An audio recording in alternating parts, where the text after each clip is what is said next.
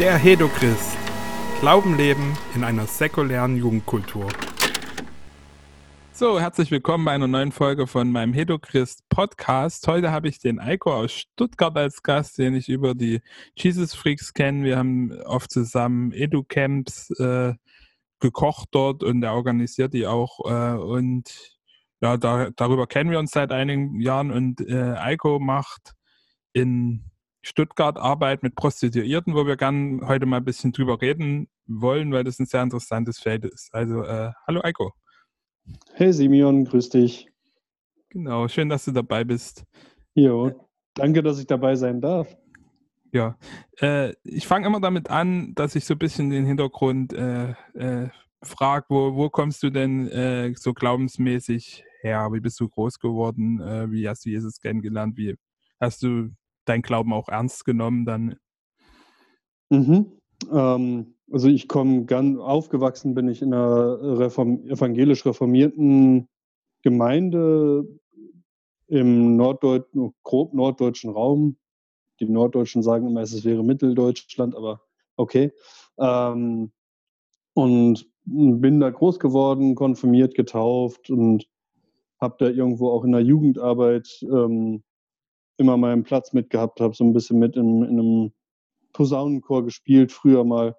Ähm, aber damals war so irgendwie so richtig mit lebendigem Glauben oder so einer Beziehung zu Jesus noch nicht so ganz viel los. Das erste Mal, dass ich ähm, Jesus oder Gott als Vater mal erlebt habe, war, boah, da war ich, keine Ahnung, 14, 15 ungefähr. Ähm, da saß ich bei mir zu Hause am Schreibtisch, sollte Hausaufgaben machen und irgendwie war gerade alles scheiße. Dann habe ich nur für mich so eine Stimme gehört, so hey Eiko, du bist mein geliebtes Kind, hab keine Angst.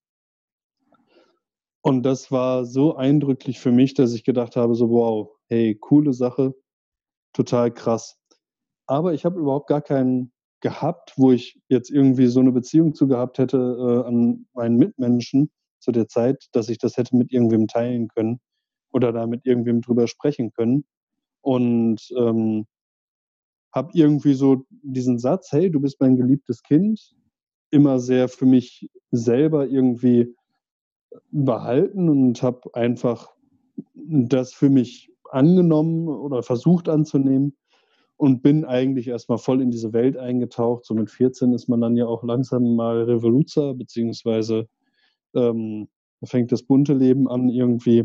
Ähm, genau, und bin dann jahrelang eigentlich, so bis ich 24 ungefähr war, ähm, ziemlich in der Techno-Szene unterwegs gewesen. Äh, am Anfang noch nicht ganz so wild, aber dann zum Schluss ähm, habe ich da relativ viel äh, Party gemacht und habe auch Partys mit Freunden veranstaltet und sowas alles und habe dann über eine Freundin, ähm, die mir die Frage gestellt hat, so, hey Eiko, du bist doch christlich aufgewachsen, erzähl mir mal was von diesem Gott. Und ich dachte, ja, was soll ich denn da erzählen? Keine Ahnung, ich kenne auch nur die Geschichten, die mir früher irgendwie erzählt wurden und so aus der Kinderbibel raus und so. Und sie hat mir dann die Frage gestellt, sag mal, wie würdest du Gott denn nennen? Ich so, naja, pfuh, gute Frage. In, Im Alten Testament steht erstmal, wir sollen uns keinen Namen machen von ihm. Aber im Neuen Testament ist sein, sein, sein Sohn, der äh, Jesus heißt. Und also am ehesten würde ich ihn Jesus nennen, wenn ich dann ihn beim Namen nennen würde. Oder Vater, Abba, so in der Richtung. Ähm, und über diese Freundin, die mich dann ganz viel gefragt hat letztendlich, und selber in eine Gemeinde gegangen ist, dann auch, ähm, bin ich auch oder bin ich überhaupt mal in so eine ähm, in so ein Nachfragen und Hinterfragen von meinem Glauben gekommen und habe zu dem Zeitpunkt dann, also mit 24 muss das ungefähr gewesen sein, ähm, gemerkt, so, okay, ähm, was ist denn das? Was, was bedeutet Glaube für mich? Und was gibt's da alles? Und bin dann in der FEG aufgeschlagen ähm, und habe da so meine Fragen eben dem Pastor gefragt oder auch meinen Hauskreisleiter, der ähm, sehr charismatisch unterwegs war, ähm, habe da mit dem irgendwie einiges gesprochen und besprochen, habe angefangen, wieder in der Bibel zu lesen und mir da ein eigenes Bild zu machen und habe letztendlich auch entschieden, so hey, ich will auch da wirklich eine lebendige Beziehung zu Jesus leben. Ähm, genau, so bin ich, äh, das ist mein Hintergrund. Aha, und ähm, letztendlich bin ich dann nach, nachdem ich da diese Entscheidung gefällt habe, wirklich lebendig irgendwie mit Jesus unterwegs zu sein, wieder oder überhaupt mal, ähm, bin ich dann nach München gegangen, so nach, einer, nach einem Dreivierteljahr, Jahr ungefähr, ähm, und habe da in einem, in einem Gruppen- und Seminarhaus südlich von München gearbeitet für fünf Jahre. Und das war für mich so eine, so eine Glaubensschule letztendlich auch, wo ich einfach so geistiges Leben nochmal für mich völlig neu entdeckt habe und auch so diese Vielfalt des, des Glaubens und die Vielfalt von ganz unterschiedlichen Glaubensrichtungen gesehen, erfahren durfte und schätzen lernen durfte. Und das war, das hat mich nochmal auch sehr nachhaltig geprägt bis heute. Mhm. Genau. Und heute bin ich eben bei den Jesus Freaks hier in Stuttgart unterwegs. Ähm, die sind, bei denen bin ich in der Gemeinde ähm, und organisiere eben das EduCamp jetzt seit einem Jahr, was ja jetzt leider äh, aufgrund der aktuellen Zeiten ausfallen musste dieses Frühjahr. Ähm, und bin auf dem Freakstock noch als Bereichsleiter fürs T-Zelt unterwegs. Genau. Ja, das ist gut. so. Ja. Genau, und äh, wie bist du, dann, um gleich ins Thema einzusteigen, wie, wie bist du zu dieser Arbeit mit Prostituierten gekommen? Hat es dich schon länger äh, interessiert oder beschäftigt oder bist du da irgendwie so äh, durch Kontakte vielleicht auch reingestolpert? Wie ist das entstanden? Also reingestolpert trifft es tatsächlich ziemlich gut.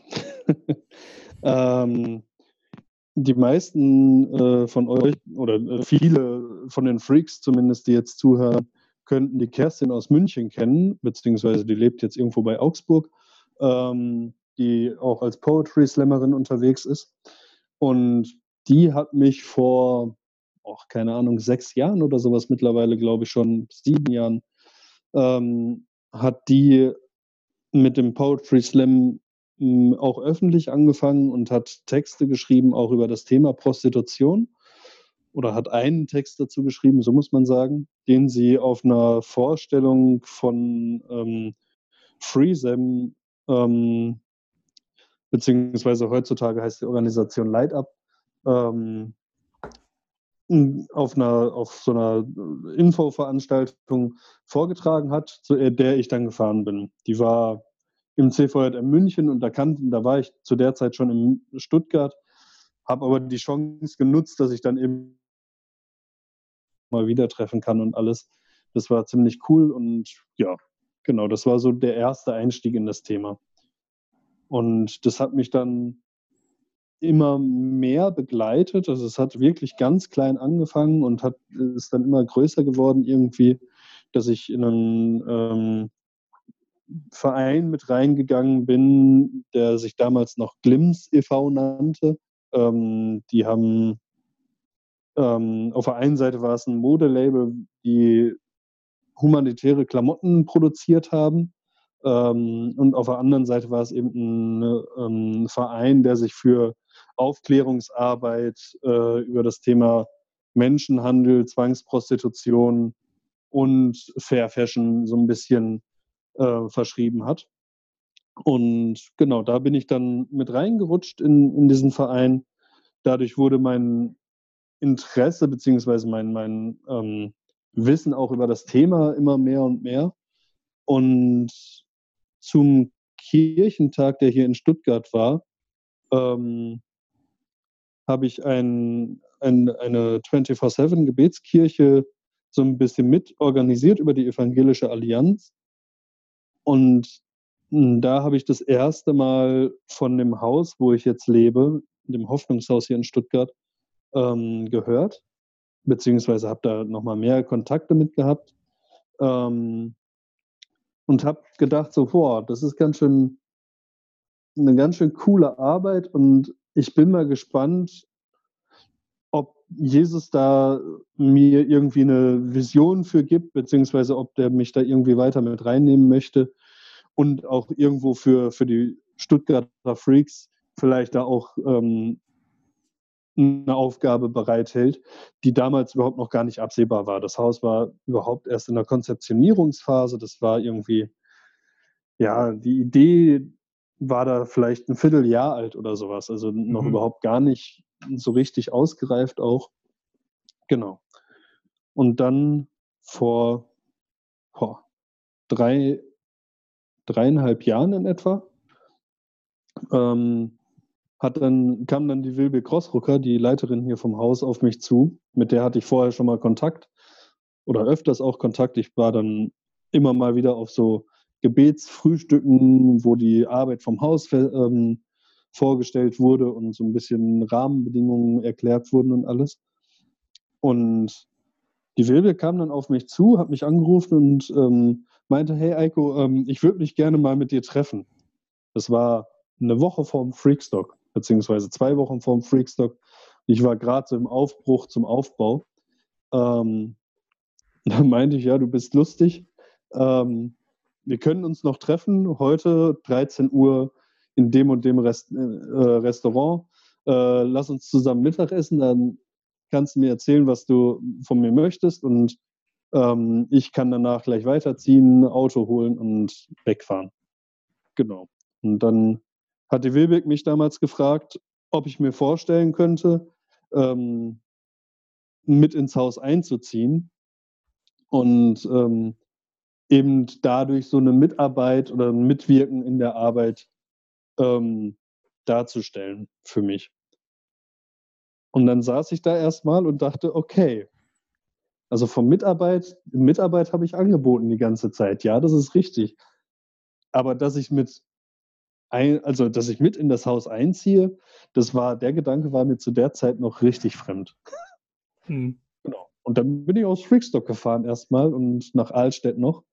Ähm, und habe dann in Ahlstedt mit einem Florian Höhnisch, der, der mich einige Jahre gecoacht hat über die Leiterschule, ähm,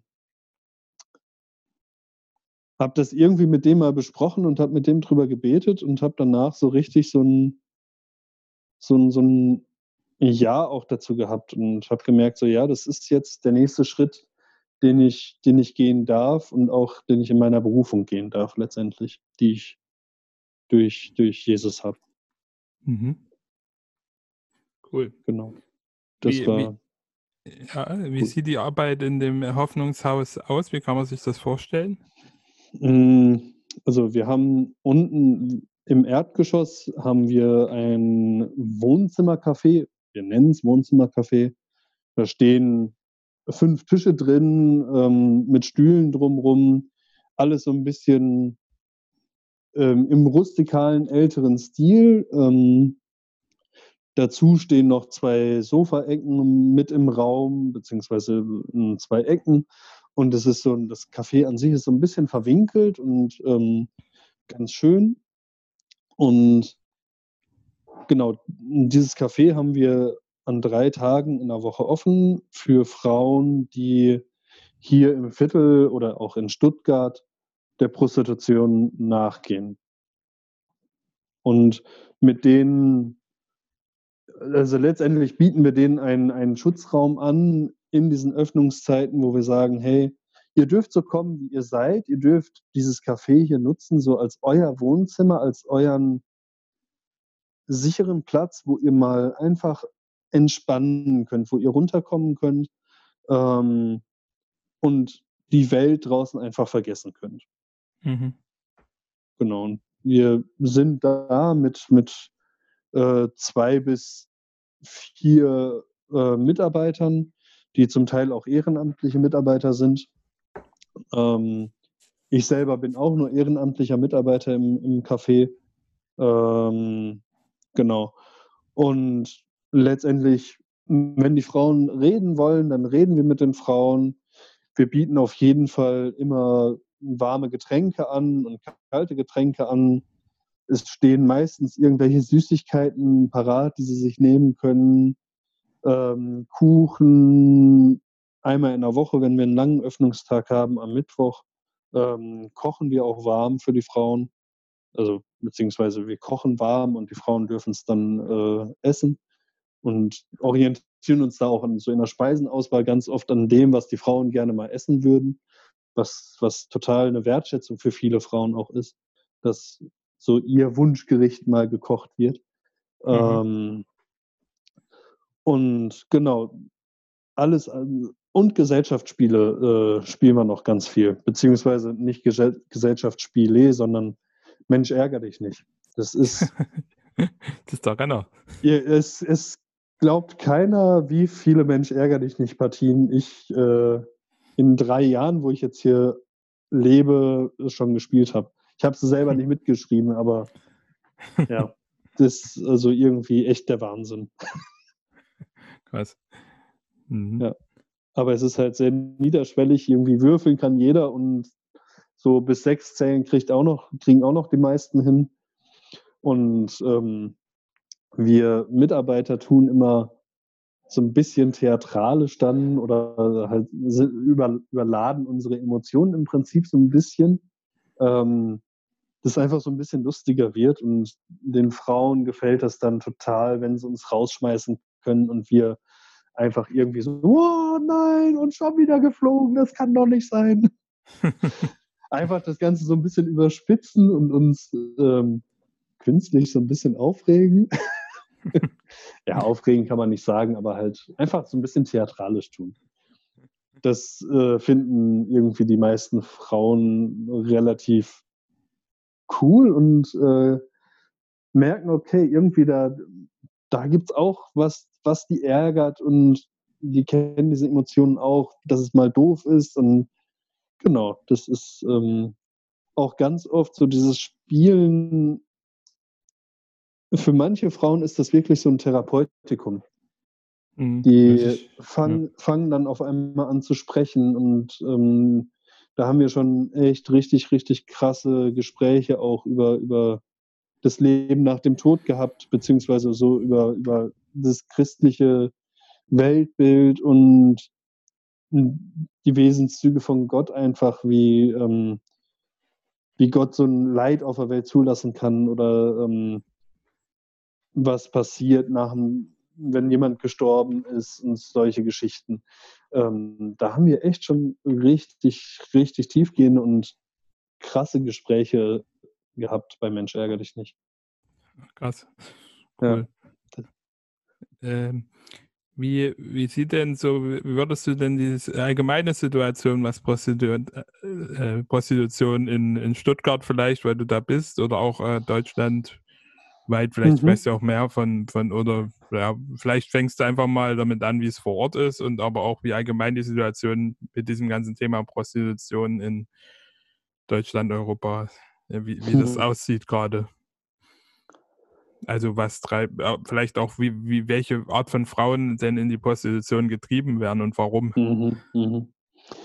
Ähm, boah, das ist, Beziehungsweise werden auch Männer in die Prostitution getrieben. Bitte? Beziehungsweise es gibt ja bestimmt auch Männer, die in die Prostitution getrieben werden, aber es sind schon wahrscheinlich größtenteils Frauen. Ne? Also, ja, ja. Das jetzt mal nicht also, einseitig zu machen. ist, ja, das äh, halt ist, sehr, so. ist sehr gut. Also es gibt da sehr, sehr viele Strukturen, wo Zwang herrscht, wo also wo Zwänge einfach da sind, die Menschen in das System Prostitution treiben. Ähm, das sind zum größten Teil Frauen, die eben diesen, diesen sexuellen Dienstleistungen oder ähm, der Ausbeutung zur sexuellen, zu, in, durch sexuelle Handlungen ähm, da den ähm, nachgehen ähm, müssen, zum Großteil. Die Zwänge sind an ganz, ganz vielen Stellen tatsächlich in, an erster Stelle Armutsprostitution letztendlich. So ah, 80 Prozent der Frauen 85 Prozent der Frauen, die hier in Deutschland äh, in der Prostitution sind, kommen aus den armen osteuropäischen Ländern, so Rumänien, Bulgarien, Ungarn. Viele, die schon länger hier in Deutschland sind, kommen auch so aus, aus dem Kosovo beziehungsweise ähm, Jugoslawien und so da die Ecke. Ähm, die sind aber schon tatsächlich auch relativ lange dann hier in Deutschland. Ähm, aus Asien, Afrika und Südamerika kommen auch durchaus mh, hm, viele Frauen, wobei ein Großteil schon aus Osteuropa kommt. Und vielleicht 10, 15 Prozent kommen hier aus Europa beziehungsweise aus, aus Deutschland. Mhm. Genau, in, in, direkten Zahlen. Offiziell hier in Stuttgart sind es, glaube ich, oder waren es im letzten Jahr oder vorletzten Jahr, ich bin mir nicht ganz sicher, wann die letzten Zählungen mal waren, ähm, sind es 1600 Prostituierte gewesen, ähm, die von denen offiziell die Polizei erzählt hat, 1600 bis 1800. Ähm, und nach vor zwei Jahren ist ja eine neue Gesetzgebung für den Bereich ähm, erlassen worden und in Kraft getreten, dass ähm, die äh, Frauen in Prostitution oder Menschen in Prostitution sich bei den Gesundheitsbehörden oder bei den Behörden melden müssen, anmelden müssen im Ort ähm, und da dann eben auch eine ähm, Belehrung kriegen, ähm, was ihre Rechte sind hier in Deutschland, was aber auch Pflichten sind und Gesundheitsbelehrung und sowas alles mit dabei. Ähm, das ist jetzt tatsächlich letztes Jahr im August hier in Stuttgart so langsam mal angelaufen. Und nach den Zählungen hat Stuttgart, ich weiß es gerade gar nicht, ehrlich gesagt, ich glaube so 400 Prostituierte. Mhm. Das ist aber, also diese offiziellen Zahlen 1800, die sind ähm, von der Polizei. Das sind offizielle Zahlen tatsächlich. Ähm, die Dunkelziffer liegt irgendwo bei dreieinhalb bis 4000 Frauen, die hier alleine in Stuttgart leben und arbeiten. Okay. Mhm. Genau. Und davon sind jetzt 400 vielleicht offiziell gemeldet, wenn überhaupt. Okay. Ähm, du hast äh, gesagt, dass viele aus dem Ausland auch äh, in, in Prostitution gehen. Wie, wie, wie läuft denn das normalerweise ab? Also ich kann mir jetzt nicht vorstellen, dass jemand äh, irgendwo in Rumänien sagt, okay, ich will jetzt mal nach Deutschland und hoffe, dass ich dann dort als Prostituierte arbeiten kann. So wird das ja nicht sein. Ne? Da wird ja den Frauen bestimmt auch, äh, da gibt es ja bestimmt auch Maschen, die Frauen dann mhm. in diese Abhängigkeit mit dem äh, Pimp, was heißt das jetzt auf Deutsch? Zuhälter. Zuhälter quasi zu führen oder so und äh, mhm. falsche Versprechen und sowas. Wie, wie, wie ist so, die, sag mal, was wäre so ein normales, ja, sehr häufiges Beispiel, wie Leute aus solchen Ländern? Also so dieses ganz klassische Beispiel gibt es heutzutage fast gar nicht mehr. Ähm, Gerade hier in Stuttgart ähm, sind wirklich viele Familienverbände unterwegs, wo die Zuhälter irgendwo aus dem Familienkreis tatsächlich sogar kommen. Ähm, Tanten, Schwestern, ähm, Väter, Onkel, ganz, ganz unterschiedlich. Ähm, mhm. die also gerade jetzt so aus, aus äh, Roma-Familien zum Beispiel, wo die Roma sagen, wir opfern bewusst ein bis zwei Generationen an jungen Frauen, die in Europa wirklich Geld machen müssen, um uns als Sippe überleben zu lassen, um uns einen finanziellen Background zu geben, dass die Sippe im Heimatland oder in, in der Umgebung, wo sie sich gerade befinden, überleben kann. Ähm, das ist ein, ein Zugang in Prostitution momentan, ähm, wo einfach so familiäre Zwänge auch mit dazu kommen, wo teilweise auch ganz viel Gewalt mit im Spiel ist. Ähm, psychisch und äh, physisch gesehen. Ähm, genau, wo, wo die Frauen einfach mit, oder teilweise sind es auch die jungen Mädchen, so mit 14, 15, teilweise noch ein bisschen früher, ähm, wo die zum Teil auch in Osteuropa erst noch in, in diese in, in das System Prostitution reingeschleust werden, gefügig gemacht werden, über Drogen abhängig gemacht werden und dann erst hier nach äh, Deutschland und Europa kommen. Ähm, das ist ein, ein Weg, wo ich mh, hm, weiß, dass da viele drüber gehen. Ähm, also diese Familie, familiären Band-Verstrickungen. Ähm, es gibt aber auch äh, die sogenannten Loverboys, die ähm, jungen Frauen, also das sind im, meistens irgendwie Männer Mitte 20, Anfang 30, die ganz tolle Autos fahren und irgendwie so den Reichtum nach außen kehren. Ähm, und die in Osteuropa, in den Großstädten oder auch in kleineren Städten regelrecht auf Beutezug gehen, den Frauen ein tolles Leben versprechen, ihnen Liebe vorgaukeln, ähm, das, Beziehungen anfangen mit den Frauen und denen die tollsten Versprechungen machen, ähm, was sie denn alles irgendwie erreichen könnten, wenn sie denn mit dem ähm, Loverboy hier nach Europa kommen. Ähm, und ganz oft ist so der Loverboy die erste große Liebe für die Frauen.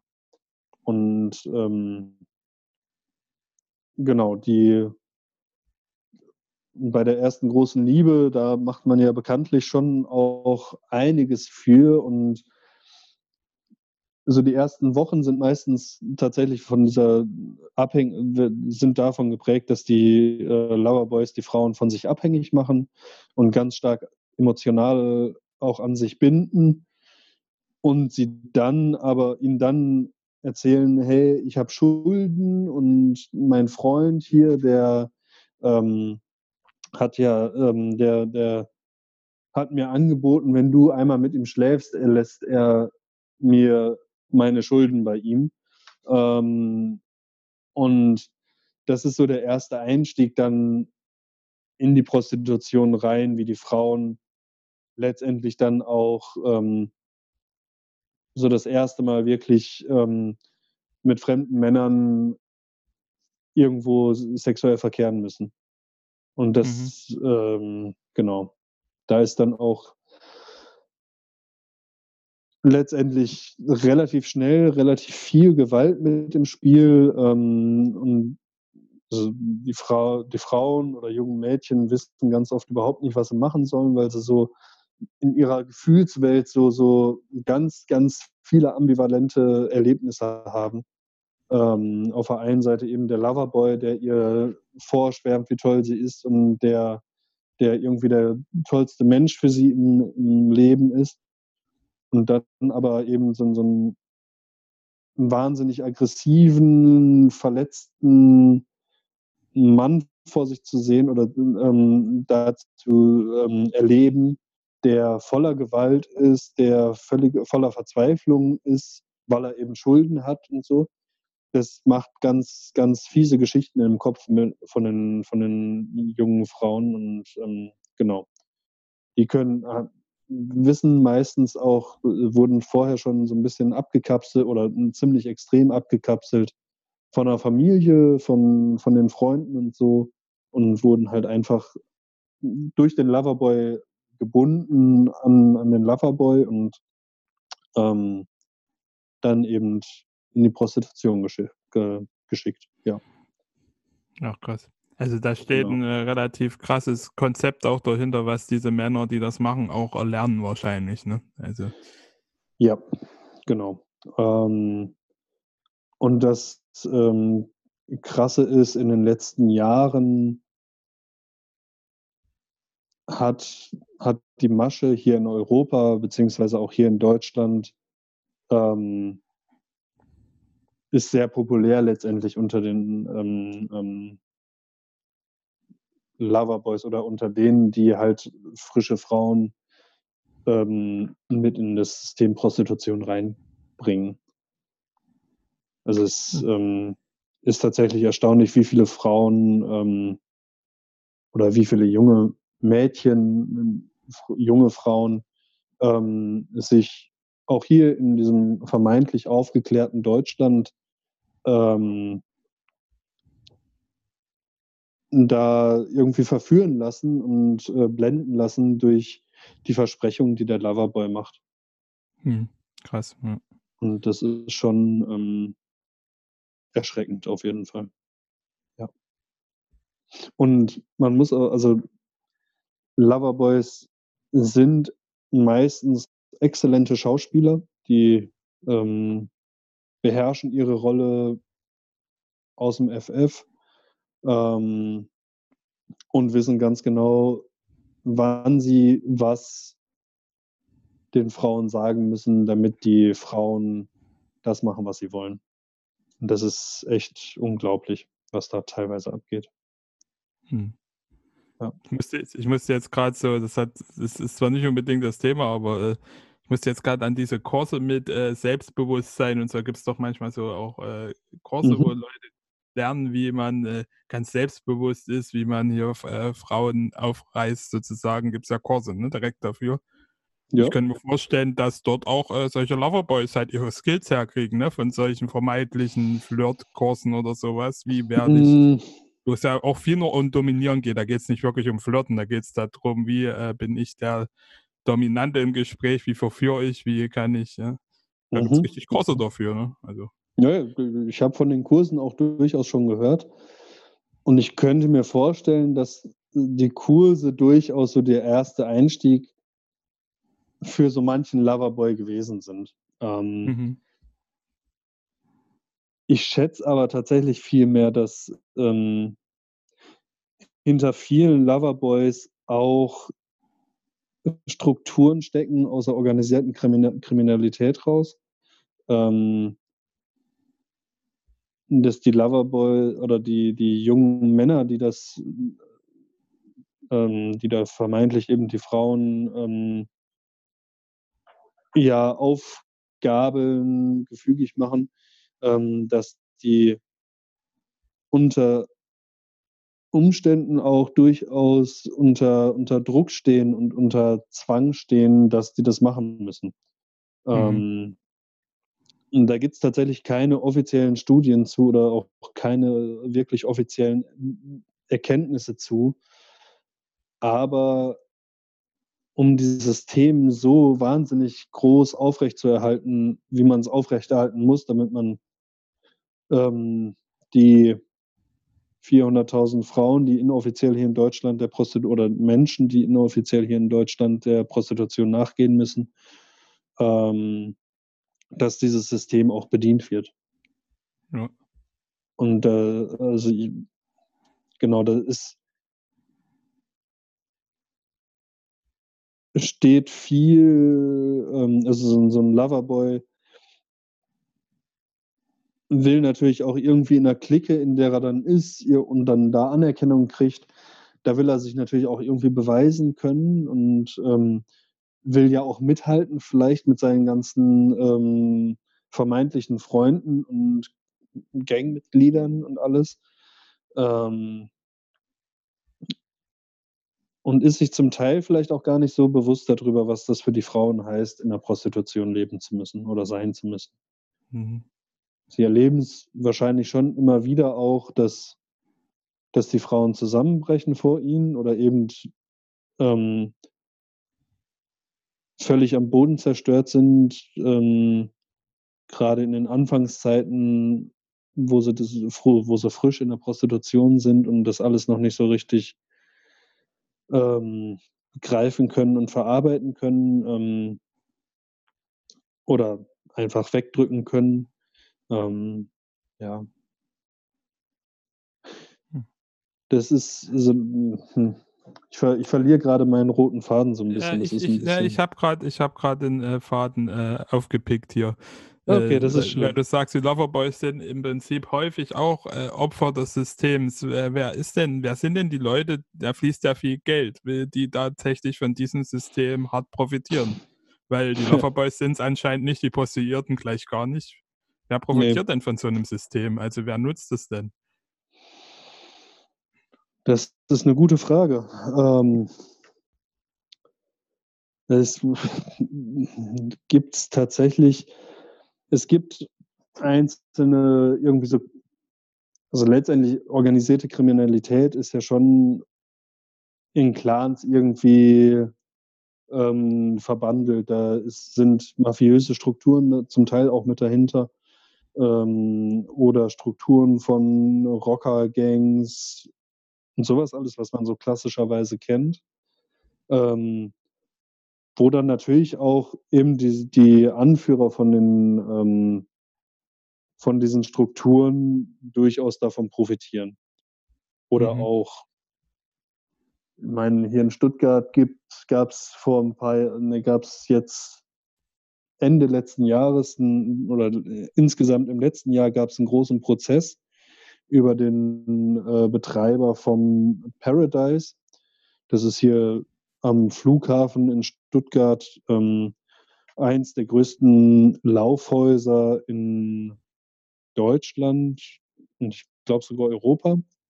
Ähm, und der, diese, diese Verhandlung, die da geführt wurde, war beispiellos in Deutschland. Also es gab, es ist ein Prä Präzedenzfall letztendlich.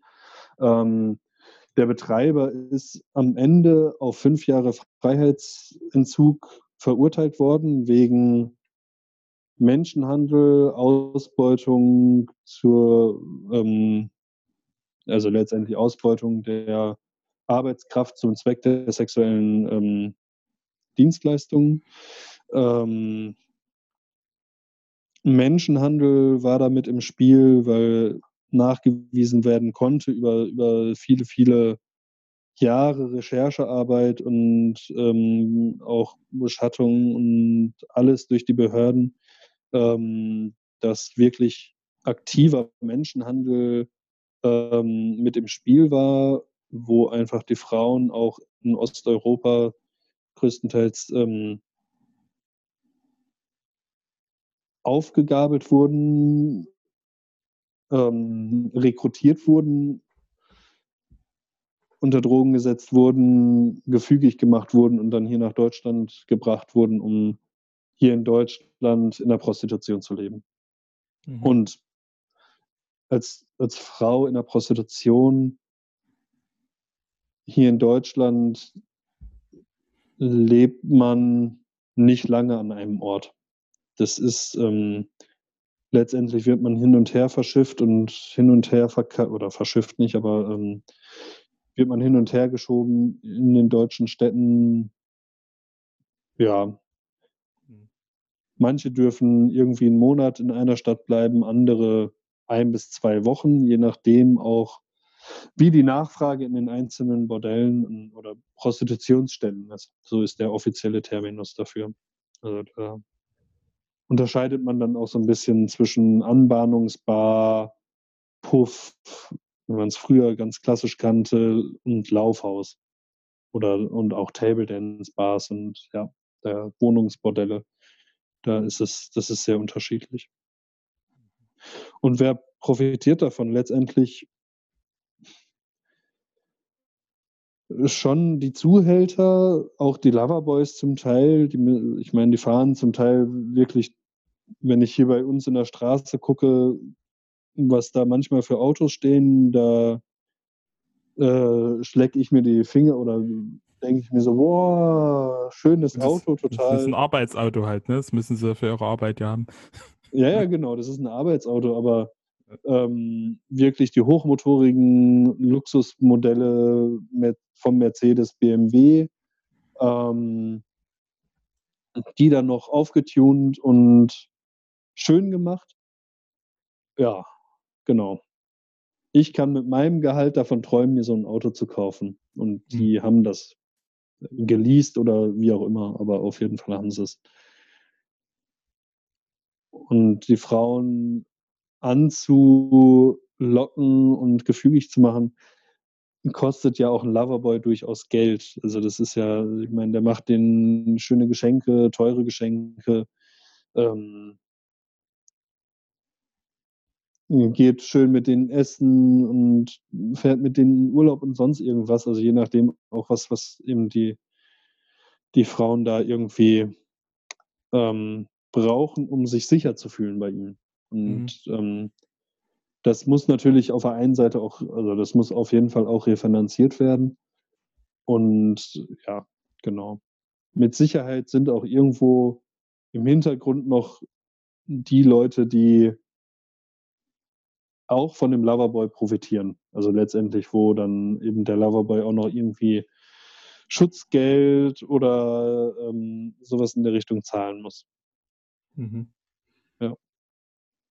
Also die haben auch, ja gut, die haben ein bisschen mehr eine Wahl als die Prostituierten, ne? Die könnten sagen, nee, mache ich nicht, aber die sind auch unter äh, Zwang, das zu machen. Halt, wenn sie da, erst recht, wenn sie einmal angefangen haben, nehme ich an, so. Naja, dann genau. kommst du da wahrscheinlich auch als Loverboy nicht mehr raus, ne? wenn du das einmal. Nee, ja. nee, weil letztendlich, das ist auch eine Straftat. Also eine Frau gefügig zu machen und dann in die, in, in die Prostitution zu bringen, das ist Zuhälterei und ähm, Zwang und das ist, äh, steht unter Strafe letztendlich hier, zumindest hier in Deutschland. Aber ich meine mhm. auch in Osteuropa und dem Rest der Welt. Also, nee, Rest der Welt nicht, aber ja. Zumindest in sehr vielen Ländern ist es auf jeden Fall eine Straftat. Ja, genau, genau. genau. Mhm. Ja. Und in, also jetzt haben wir ganz viel über, über so Zugangswege äh, von Prostituierten aus Osteuropa geredet. In Afrika ist es zum Teil so, dass ähm, die Frauen durch ihre Familien an Menschenhändler verkauft werden.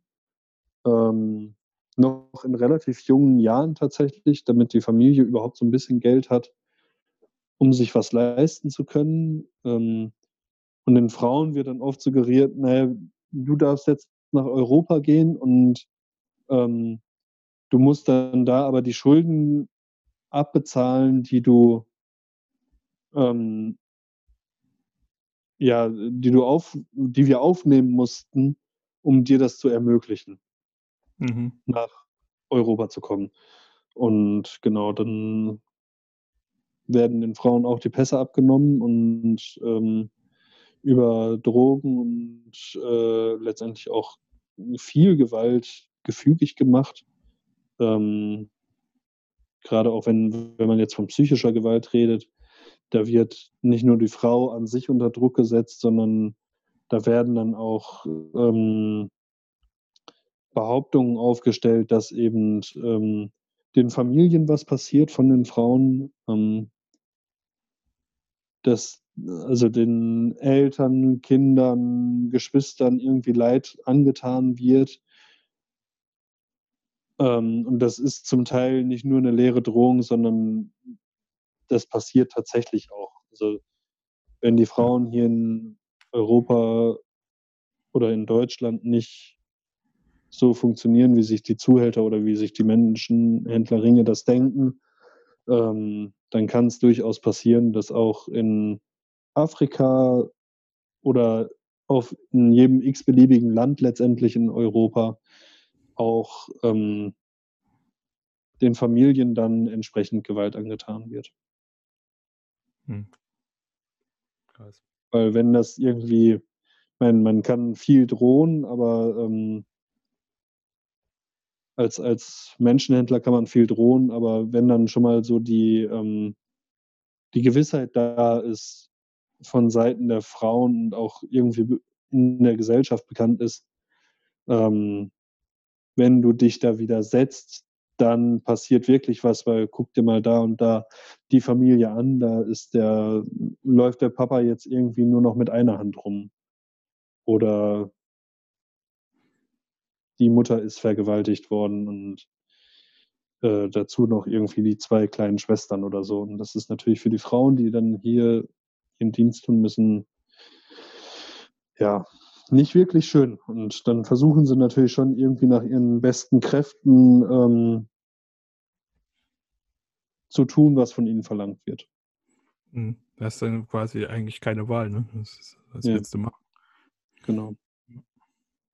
Ähm, genau. Ähm, was mir noch eingefallen ist, ich weiß nicht, ob du da Kontakt oder Infos hast, äh, wer, wer natürlich auch hart davon profitiert, als erstes sind ja auch die Freier. Ne? Also muss man ja auch so sagen, dass es keine Opfer vom System sind, sondern die das System erstmal möglich machen, dass es überhaupt äh, läuft.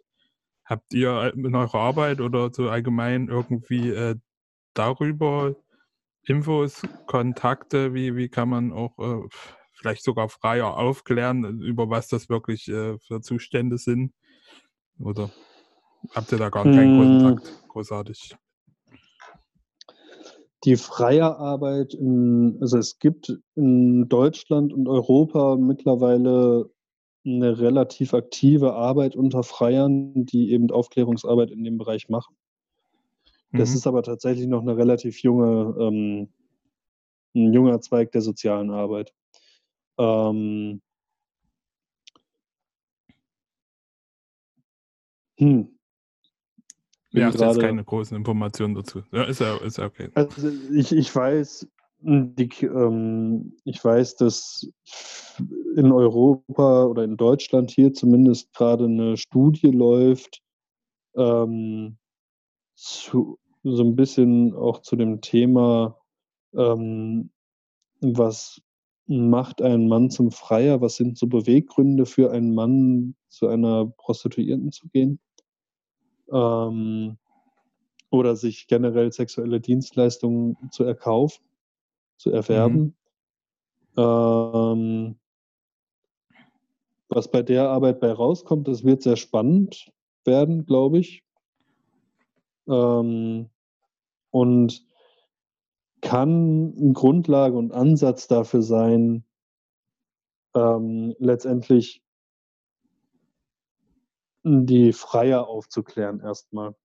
Mhm. Ähm, aber ich äh, glaube, dass man ähm, viel, viel früher schon ansetzen muss letztendlich. Man muss ähm, letztendlich auch in der Gesellschaft so, so ein ähm, Verständnis dafür erzeugen oder ähm, etablieren, dass eben der Erwerb von sexuellen Dienstleistungen halt einfach nicht cool ist. Und ja. ähm, dass das eigentlich Gewalt an Menschen ist, die da passiert. Mhm. Und das, also ganz oft ist eben dieses ähm,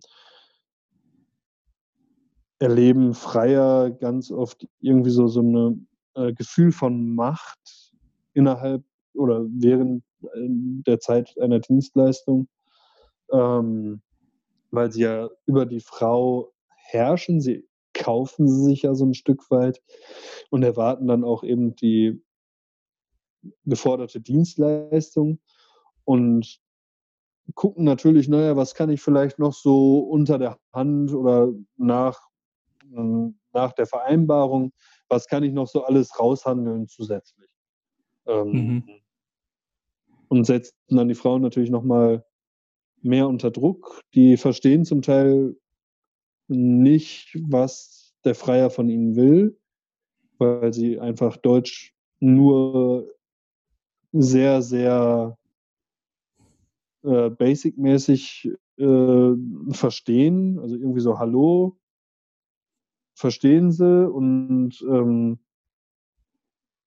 ich habe schon Frauen hier auf der Straße gesehen, die in der Hand eine Preisliste geschrieben hatten, wo der Mann nur noch drauf zeigen musste, das will ich oder das will ich und das ist halt ähm,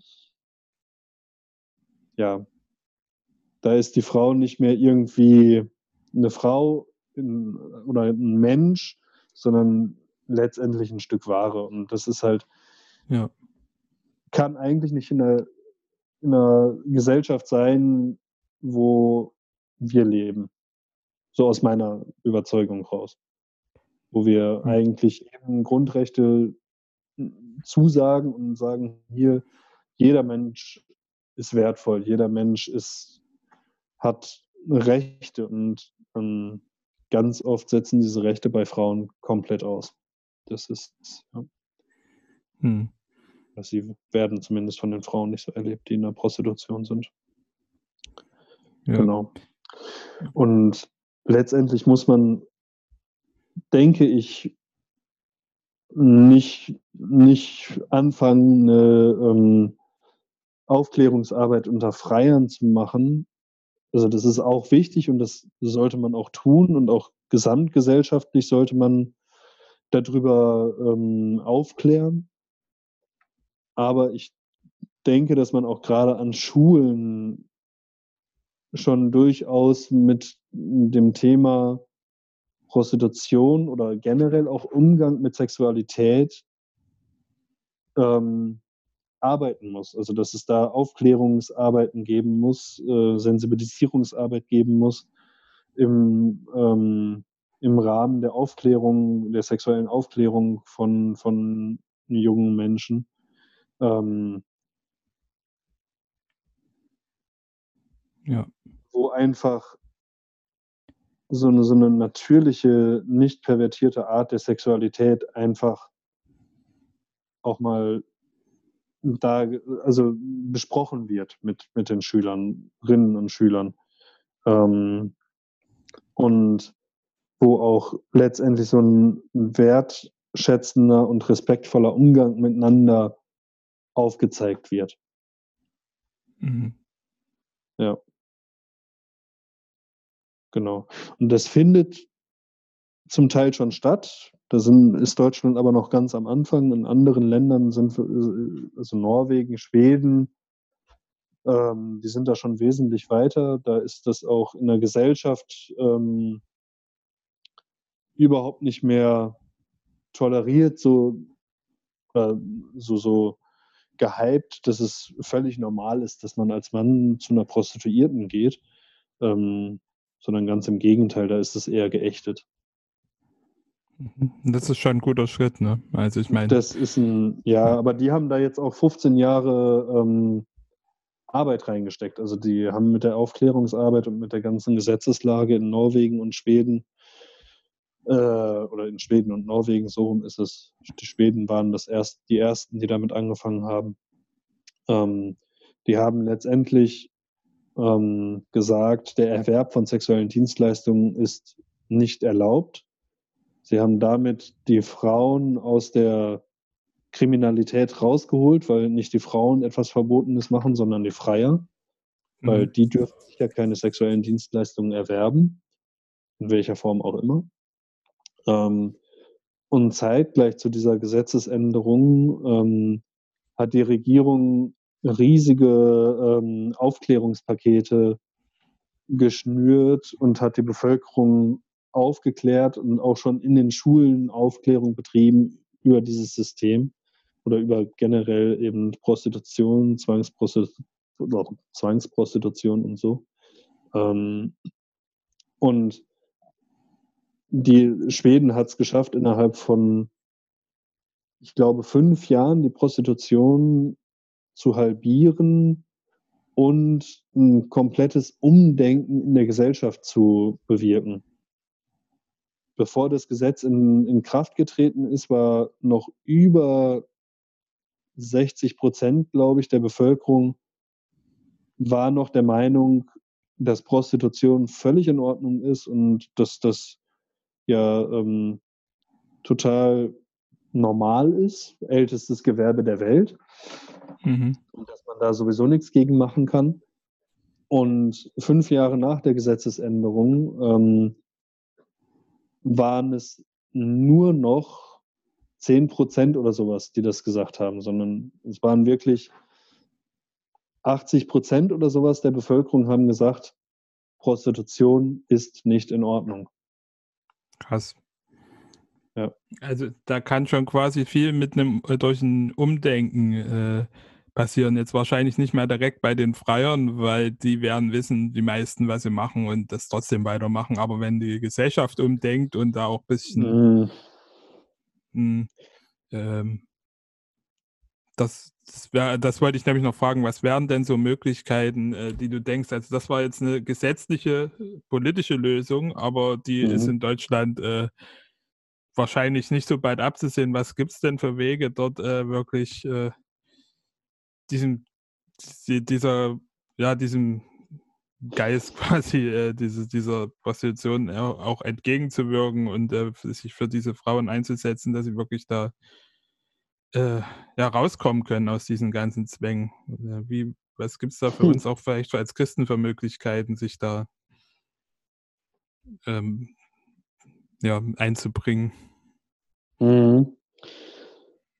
Schwere Frage. Also letztendlich, man muss sich ja vorstellen, so diese, also wir leben in einer m, hm, übersexualisierten Welt hier in Deutschland. Also die, die Gesellschaft ist ja, hat ja einen sehr, sehr lapidaren Umgang mit Sexualität und durch die ganze Porno, also durch, durch die Schwämme an Pornos, die man so frei im Internet irgendwie erleben kann, gucken kann, ist der Umgang mit einer gesunden Sexualität in der Gesellschaft nicht mehr wirklich cool.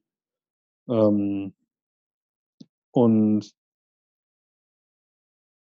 ähm, auch insgesamt so dieses, ähm, also manchmal habe ich das Gefühl, das ist aber jetzt wirklich nur ein sehr subjektives Gefühl von mir, dass ähm, Sex einfach irgendwie so normal geworden ist. Das macht man halt irgendwie wie ein Glas Wasser trinken oder wie ein Burger essen gehen oder sowas. Ähm, habe ich manchmal das Gefühl und auch mit sehr wechselnden Sexualpartnern und so.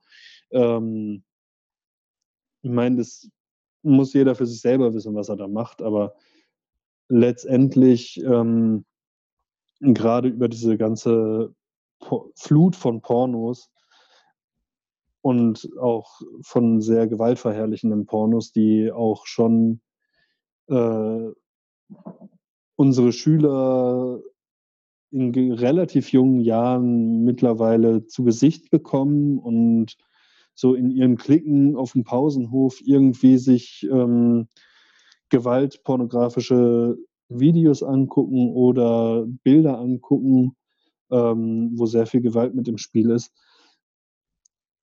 kommt natürlich so diese, dieser ursprüngliche, dieser natürliche, von Gott gewollte Gedanke von Sexualität sehr, sehr weit im Hintergrund, beziehungsweise der ist fast nicht mehr wahrnehmbar.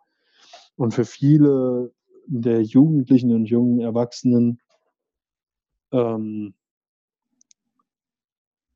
ist so dieses ähm, Verständnis von Porn, äh, von Verständnis von Sexualität, wie es im Porno gezeigt wird, die Realität. Und ganz oft zerbrechen sie an dieser Realität, weil in ihrem normalen Leben sie es gar nicht so erleben können. Und wenn sie es erleben, dann hat es sehr viel mit Gewalt zu tun oder mit, mit auch teilweise Unfreiwilligkeit zu tun, was ja Gewalt auch ist. Ähm und damit können viele ganz schwer umgehen. Und ich glaube, dass wir einfach generell in, in Deutschland, in unseren Freundeskreisen, in unseren Gemeinden, ähm, weil du gerade auch nach uns Christen wirklich gefragt hast, in unseren, in unseren Gemeinden mehr wieder das Thema Sexualität thematisieren sollten und Umgang mit Sexualität, mit, mit einer natürlichen und gesunden Sexualität da ähm, einfach frei drüber sprechen sollten und frei drüber sprechen sollten, beziehungsweise an vielen Stellen müssen wir überhaupt erst lernen, über unsere sexuellen Bedürfnisse zu sprechen.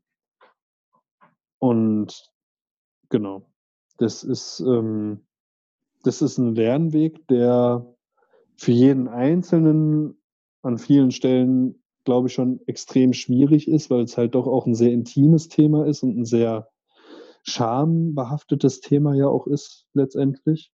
Ähm,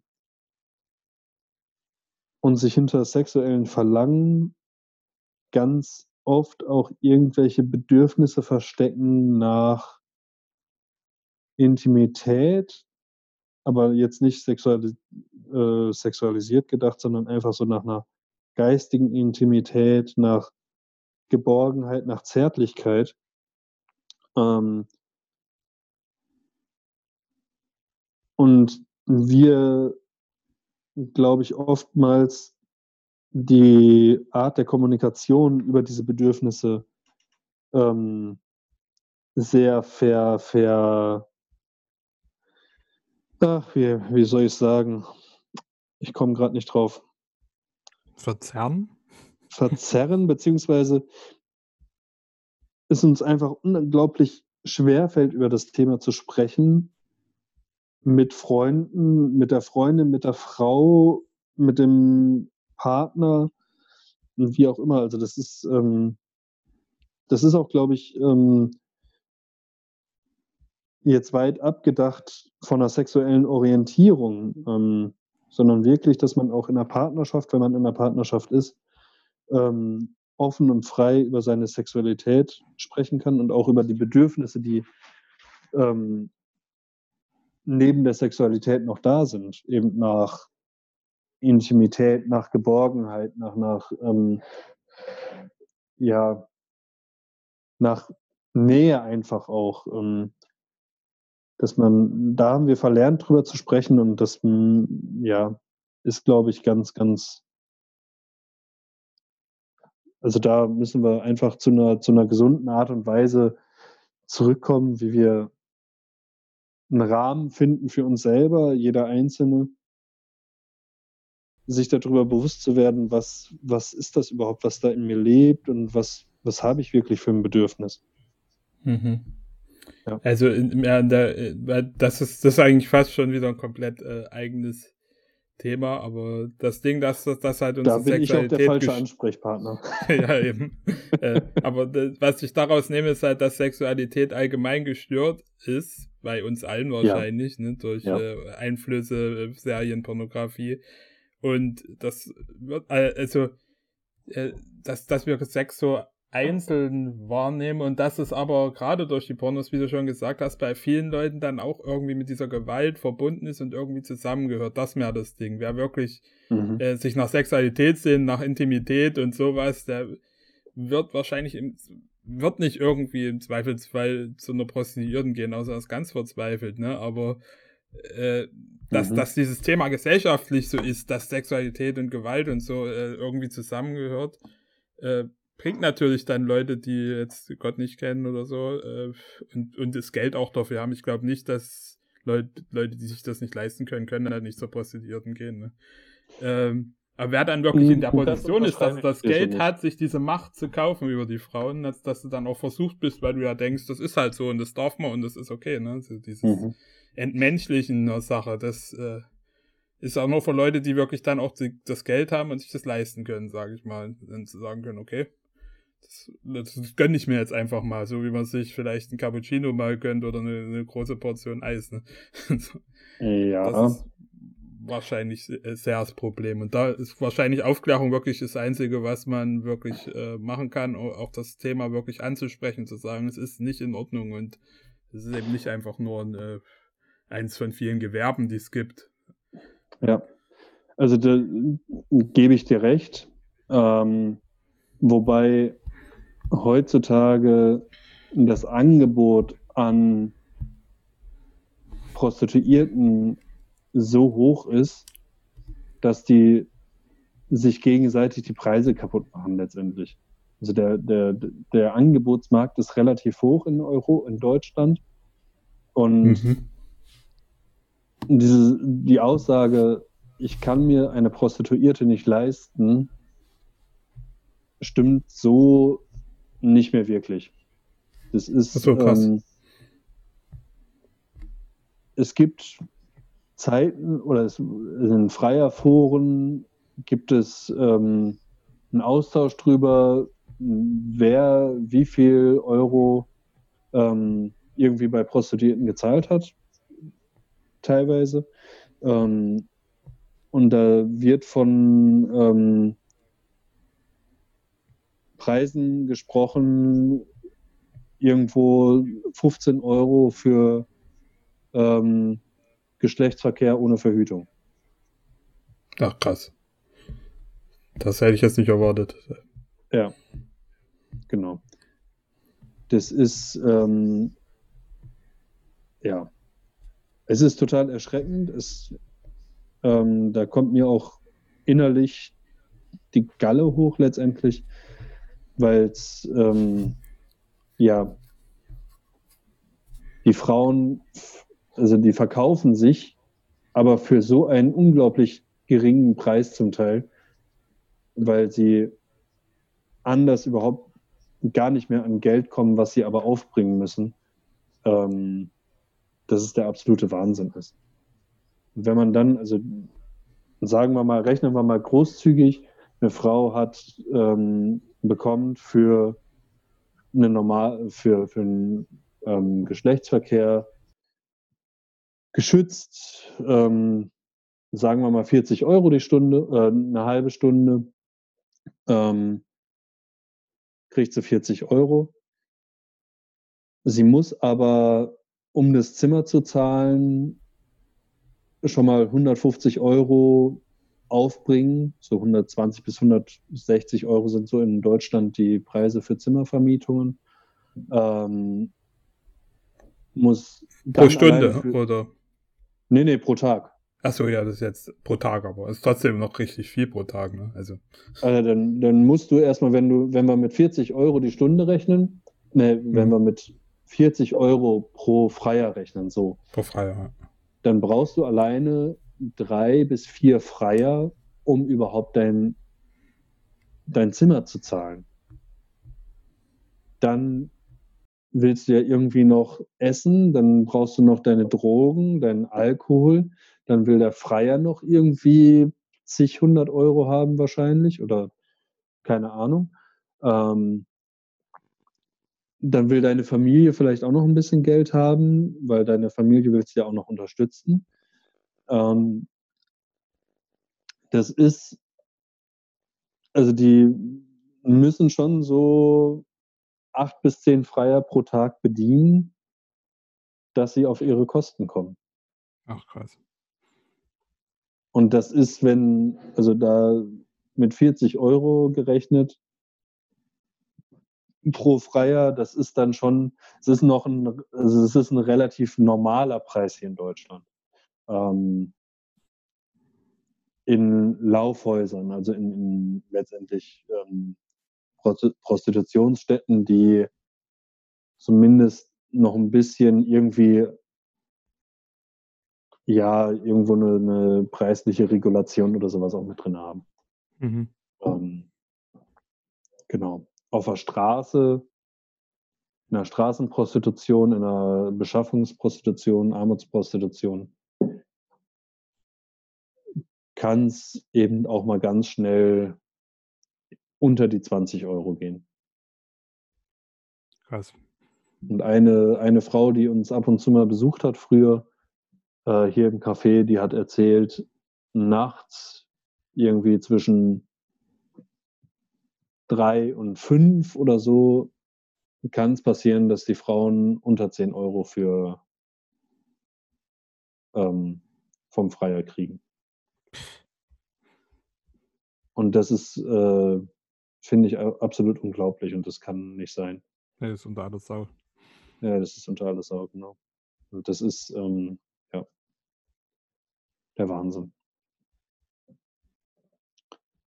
Und die probieren natürlich, also letztendlich, die stehen halt von, von, die Frauen stehen unter Zwang, die müssen irgendwie, der, der, der Zuhälter steht irgendwo der Ecke und sagt, hey, du musst du musst Geld bringen, du musst Geld bringen und dann lassen die sich natürlich runterhandeln von den Freiern, bis gar nichts mehr geht. Und kriegen dann wahrscheinlich vom Zuhälter auch noch einen drauf, warum sie so, so wenig Geld gemacht haben. Ja. ja. Und das ist, darüber haben wir jetzt in der ganzen Zeit noch überhaupt gar nicht gesprochen, was das irgendwie in den Frauen macht, beziehungsweise mit den Frauen macht, was, was die so in der alltäglich erleben. Das ist, ähm, ja. Stimmt, da hast du ja, kennst du ja bestimmt durch deine Arbeit auch ein paar äh, Geschichten, was, äh, was man da so erlebt, oder? Was, also dadurch, was Frau da so erlebt. Also darüber spreche ich tatsächlich nicht mit den Frauen. Das ist, Ach so, ähm, das ist äh, das, quasi. Ähm, wir, wir versuchen hier die Frauen letztendlich äh, zu stabilisieren, ihnen ein stabiles und vertrauensvolles Umfeld zu stellen. Und ähm, durch, dieses, durch diese Stabilisierung, die die Frauen hier erfahren können, und durch dieses Vertrauen, was sie hier wieder schöpfen können, legen wir im Prinzip so den Grundstein, um überhaupt in eine Art Traumatherapie oder sowas langfristig mal einsteigen zu können oder dafür mhm. offen zu sein. Ähm, nimmt sie quasi als Menschen wahr und nicht als Prostituierte in dem Sinn. Genau, genau. Ja, und äh, lass dann ähm, das Thema erstmal beiseite, äh, wenn sie nicht von selbst drauf kommen. Genau. Sagen. Also tatsächlich ja. sind solche Themen hier bei uns extrem selten, dass wir über die ähm, über die, die Arbeitsbedingungen sprechen. Also über Arbeitsbedingungen ganz grundsätzlich sprechen wir schon ab und zu mal, aber über das, was die Frauen wirklich erleben in ihrer Arbeit, da sprechen wir so gut wie gar nicht drüber. Achso, aber ihr habt dann, ihr habt dann äh, mit anderen Leuten, die, die da in eine äh, Therapie auch gehen könnten, auch Kontakt oder wo ihr die dann weitervermitteln genau. könntet, genau. wenn da eine Interesse ja. hat. Ja. Macht Sinn, ja. Und letztendlich jeder Freier bedeutet für eine Frau in Prostitution eine Vergewaltigung, eventuell auch mehr. Ähm, wenn du jetzt rechnest, eine Frau braucht, um einigermaßen über die Runden zu kommen, zehn Freier am Tag. Sprich, eine Frau wird zehnmal am Tag vergewaltigt. Ähm, das macht natürlich in ihrer Psyche extrem viel. Die ja. hat mega krasse Traumata ähm, durch ihre Arbeit, äh, versucht diese natürlich irgendwie zu betäuben durch Drogen, durch Alkohol, durch Spielsucht oder keine Ahnung was, eigentlich meistens durch alles. Hm. Ähm, und lässt das, was wirklich in ihrer Arbeit passiert, überhaupt gar nicht mehr an sich ran. Also die eigentlich fast jede Frau, die in einer, in einer ähm, Prostitution arbeitet, ist dissoziiert wegen oder für ihre Arbeit. Also letztendlich, sie geht aus sich selber raus und ähm, geht halt eben in so eine Beobachterrolle rein ganz oft oder schaltet ihren Kopf aus und lässt alles nur noch über sich ergehen. Ja. Und man sagt, in, also die Psychologen, die in, dem, in diesem Bereich arbeiten, die sagen, auch gerade aus der Traumatatherapie, ähm, ein Jahr in der Prostitution bedeutet sieben Jahre Traumatherapie im Anschluss. Ach, Beziehungsweise sieben Jahre Traumatherapie, um mit dem Erlebten einigermaßen klarzukommen und wieder ein einigermaßen normales Leben führen zu können. Oh, hart. Mhm. Tja, da ja. fällt mir gar nichts mehr äh, dazu zu sagen ein. Das, äh, ja, das also mega krass, was da, also, ne, was es auch psychisch mhm. mit äh, den, den, den Frauen macht, ne? Ja, und auf der anderen Seite, ich finde es auch von der psychischen Seite extrem erstaunlich, was unser Gehirn schafft, alles irgendwie zu leisten, damit wir noch einigermaßen überleben. Mhm. Also ich habe irgendwo in der Jugend mal Gewalterfahrungen gehabt, da habe ich schon alleine für mich irgendwie, es war jetzt kein riesengroßes Trauma für mich, aber ähm, trotz alledem habe ich mit so Gewalterfahrungen einfach auch schon relativ lange zu tun, äh, zu, zu, die verarbeiten müssen. Es war jetzt nicht irgendwie von heute auf morgen, hey, habe ich das locker mal weggesteckt, sondern es war schon irgendwo auch ähm, schwierig irgendwie zu verarbeiten. Und ja, gerade so, so wiederholte Traumata, also wenn, wenn Gewalt sich immer und immer wiederholt und wenn man immer und immer wieder da reingehen muss, ähm, schafft es die Psyche trotzdem irgendwie, dass irgendwo ganz, ganz tief in in, im, im Geist noch ein, ein Ort ist, wo, wo es der Person auch gut gehen kann. Mhm. Und das finde ich absolut faszinierend, was, was auch ähm, so der Mensch in seiner Psyche, in seinem Leben alles irgendwie wegstecken kann und trotzdem noch weiterlebt. Ja. Und es zu bestimmten Zeiten ihm auch noch echt gut gehen kann. Ja. Bei den Frauen, die in Prostitution sind, also bei, bei oder auch generell bei Menschen, die hoch traumatisiert sind, das müssen jetzt keine Frauen in Prostitution sein, das können Flüchtlinge sein, das können Soldaten sein, das können Feuerwehrmänner und Polizisten sein oder Krankenschwestern, Ärzte.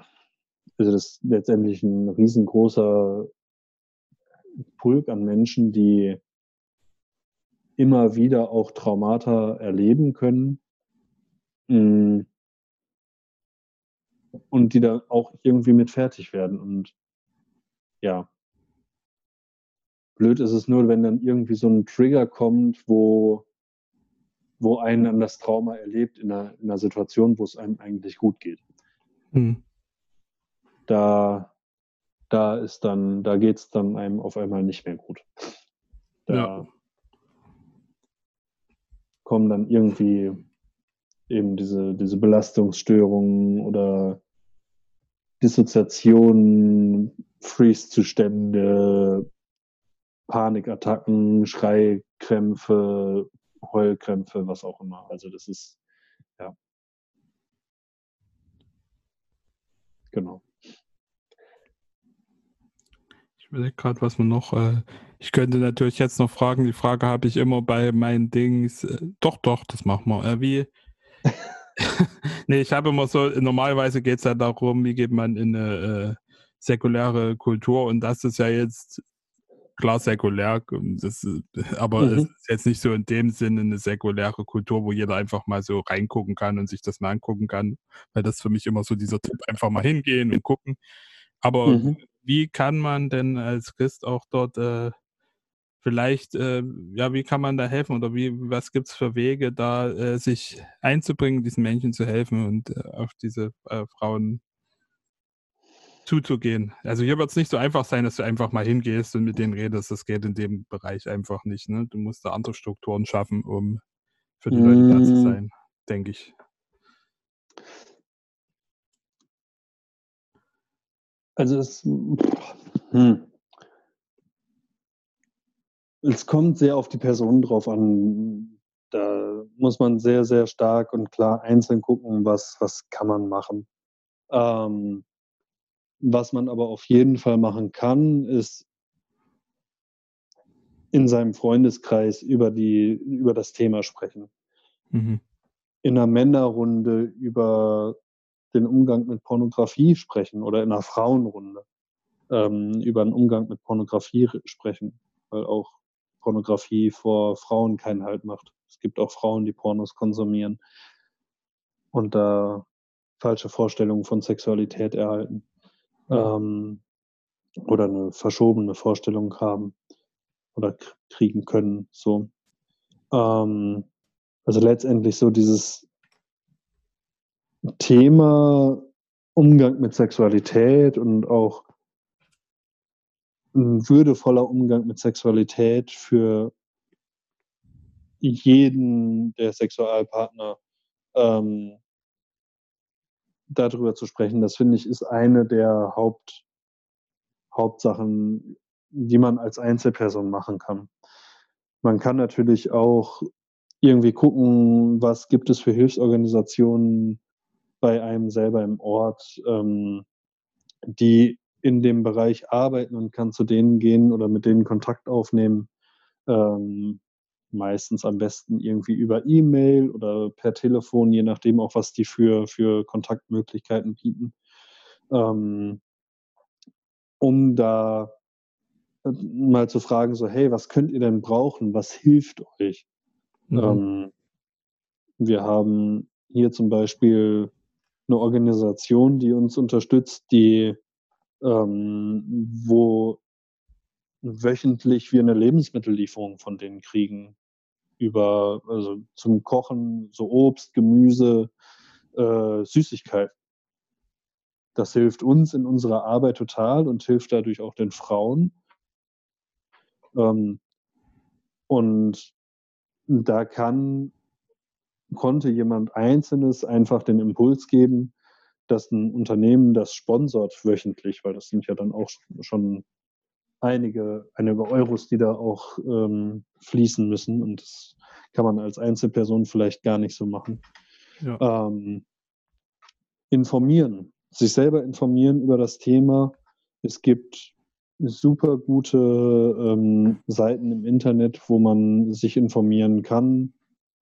Ähm, sei es bei gemeinsam gegen Menschenhandel.de oder Netzwerk gegen Menschenhandel. Ähm, das sind so zwei Organisationen, die äh, hier in Deutschland aktiv sind in der Aufklärungsarbeit, ähm, wo man auch nochmal gucken kann, ähm, was gibt es denn für Organisationen, gerade im, im, bei Gemeinsam gegen Menschenhandel, was gibt es für Organisationen, die auch in meiner Stadt irgendwie aktiv sind. Ähm, genau, und ja, letztendlich sich über das ganze Thema informieren und dann im Freundeskreis, in der Gemeinde in irgendeiner Form darüber sprechen. Mhm. Stimmt, das kann man bestimmt auch mal als ein Hauskreisthema zum Beispiel machen und dann auch direkt äh, zum, zum Beispiel darüber informieren genau. und dann auch direkt äh, beten für die Leute. Das, äh, genau. Und ähm, beim Thema Beten bin ich auch immer sehr, sehr an der Stelle. Ähm, lasst uns auch wirklich für die Politik beten, weil mhm. letztendlich rein aus, aus der Gesellschaft wird es, glaube ich, kein, wirklichen, kein wirkliches Umdenken in dem, dieser Themenlage geben, sondern das, das ist was, wo ähm, über die Politik gute und weise Gesetzentwürfe und ähm, Finanztöpfe irgendwie erschaffen werden müssen, um Aufklärungsarbeit in Deutschland zu leisten, auch schon in den Schulen, dass ähm, da einfach ähm, die Schulen Budgets haben, um eben solche Aufklärungsarbeiten leisten zu können. Aber eben auch ähm, generell in der Bevölkerung mehr darüber informieren zu können und mhm. sensibilisieren zu können, was das überhaupt ist.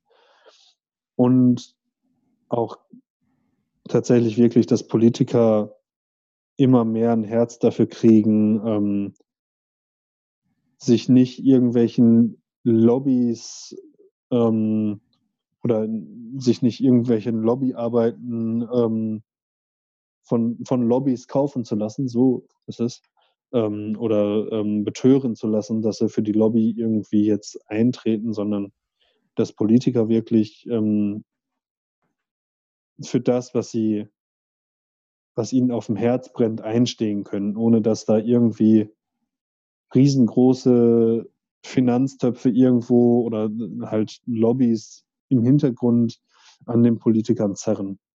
Ja. Ähm, mein, der Frank Heinrich im Bundestag, der ist äh, zumindest äh, den Chemnitzer Freaks, ähm, dürfte denen noch sehr bekannt sein. Ähm, der ist äh, mittlerweile Abgeordneter ähm, im Bundestag und hat so dieses ganze Thema Menschenrechte, Menschenhandel ähm, und sowas mit auf dem Herzen ähm, und treibt da auch die Gesetzgebung immer wieder mit an hin zu einer Gesetzgebung, wie sie eigentlich von der Europäischen Union gefordert ist, nämlich dem Verbot von ähm, ähm, sexuellen Dienstleistungen, also ähm, den Erwerb von sexuellen Dienstleistungen so. Also ja. das, das im Prinzip ein ähnliches Modell wie äh, in Schweden, Norwegen, Irland, Frankreich, ähm, auch hier in Deutschland ähm, etabliert wird. Ja. Also da kann man auch sehr stark verbeten. Definitiv. Ja. Und natürlich, was man auf jeden Fall immer machen kann, auch gerade irgendwie als Hauskreis oder als, als Kleingruppe, als Zweierschaft oder wie auch immer, ähm, ist betend um die Häuser gehen oder also wo Prostitution ähm, offensichtlich stattfindet oder auch mal über den Straßenstrich zu gehen und innerlich für die einzelnen Menschen, die da sind, zu beten. Mhm. Ja. Und auch für die Freier zu beten, weil selbst die Freier sind ganz oft irgendwie auf der Suche nach, nach einem Bedürfnis, was sie stillen wollen, wo sie aber ganz oft irgendwie so, so viel leiten rein in eben diese, ähm, in die Sexualität, ähm, wo aber, glaube ich, ganz oft ganz andere Bedürfnisse noch verborgen im Hintergrund ähm, stecken oder im Untergrund dazu ähm, da sind. Und ja, es gibt auf jeden Fall genug zu beten. ja, das, ja. das hilft, äh, das ist immer gut. Ja. Cool. Und äh, manchmal darf man auch einfach beten und predigen, indem man hilft. Mhm. Und damit Salz und Licht dieser Welt ist. Ja. ja. Cool. Also, äh, willst du noch irgendwas ergänzen? Haben wir noch was vergessen? Wir sind jetzt bei uh, über einer Stunde. okay. Wenn, mm. was, wenn noch was hast, was ja ganz wichtig ist, noch äh, zum Thema zu sagen, dann. Also, ja, ich, mir ist es letztendlich wichtig, nochmal zu unterstreichen, informiert euch wirklich über das Thema. Es ist ähm, nicht einfach, das Thema, ähm, aber es gibt gute Möglichkeiten, sich auch entsprechend irgendwie zu informieren, so dass es einem nicht zu nahe geht und fangt an, in euren Beziehungen, in euren Freundschaften, in euren Partnerschaften drüber zu sprechen, was eure eigenen Bedürfnisse sind, aber auch was eben so an tatsächlicher Ungerechtigkeit auch in diesem Bereich einfach hier in Deutschland passiert.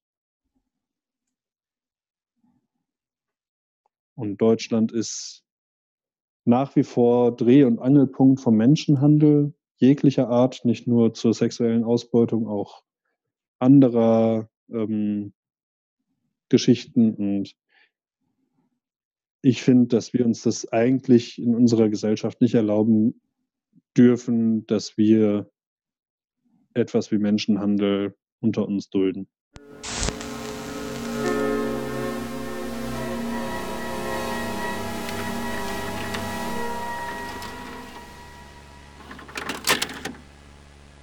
Schön, dass du wieder rein, eingeschaltet hast und zugehört hast. Ich werde noch ein paar Links äh, hier in der Show, in den Shownotes verlinken zu Seiten, wo man sich über das Thema Prostitution und wie man helfen kann, informieren kann.